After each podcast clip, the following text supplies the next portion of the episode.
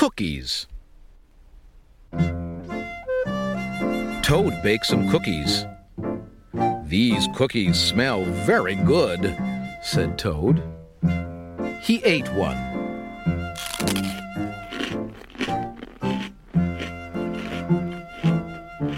And they taste even better, he said. Toad ran to Frog's house. Frog, Frog, cried Toad. Taste these cookies that I have made. Frog ate one of the cookies. These are the best cookies I have ever eaten, said Frog. Frog and Toad ate many cookies, one after another. You know, Toad, said Frog with his mouth full, I think we should stop eating. We will soon be sick. You are right, said Toad. Let us eat one last cookie, and then we will stop. Frog and Toad ate one last cookie. There were many cookies left in the bowl. Frog, said Toad, let us eat one very last cookie, and then we will stop. Frog and Toad ate one very last cookie.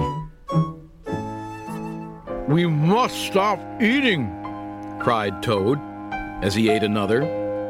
Yes, said Frog, reaching for a cookie. We need willpower. What is willpower? asked Toad. Willpower is trying hard not to do something that you really want to do, said Frog. You mean like trying not to eat all of these cookies? asked Toad. Right, said Frog.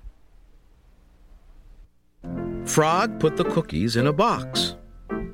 There, he said. Now we will not eat any more cookies.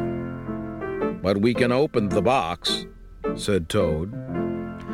That is true, said Frog. Frog tied some string around the box. There, he said.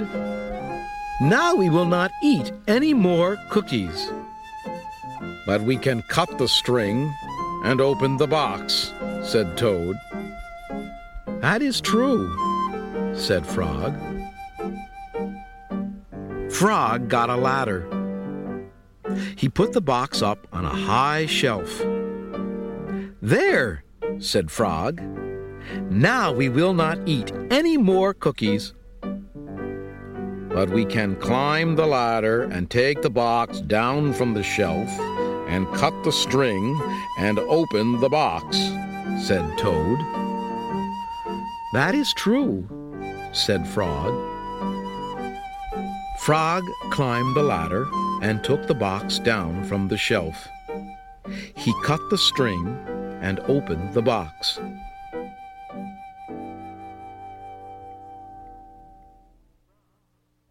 Frog took the box outside. He shouted in a loud voice, Hey, birds! Here are cookies! Birds came from everywhere. They picked up all the cookies in their beaks and flew away. Now we have no more cookies to eat, said Toad sadly. Not even one. Yes, said Frog, but we have lots and lots of willpower. You may keep it all, Frog, said Toad. I am going home now to bake a cake.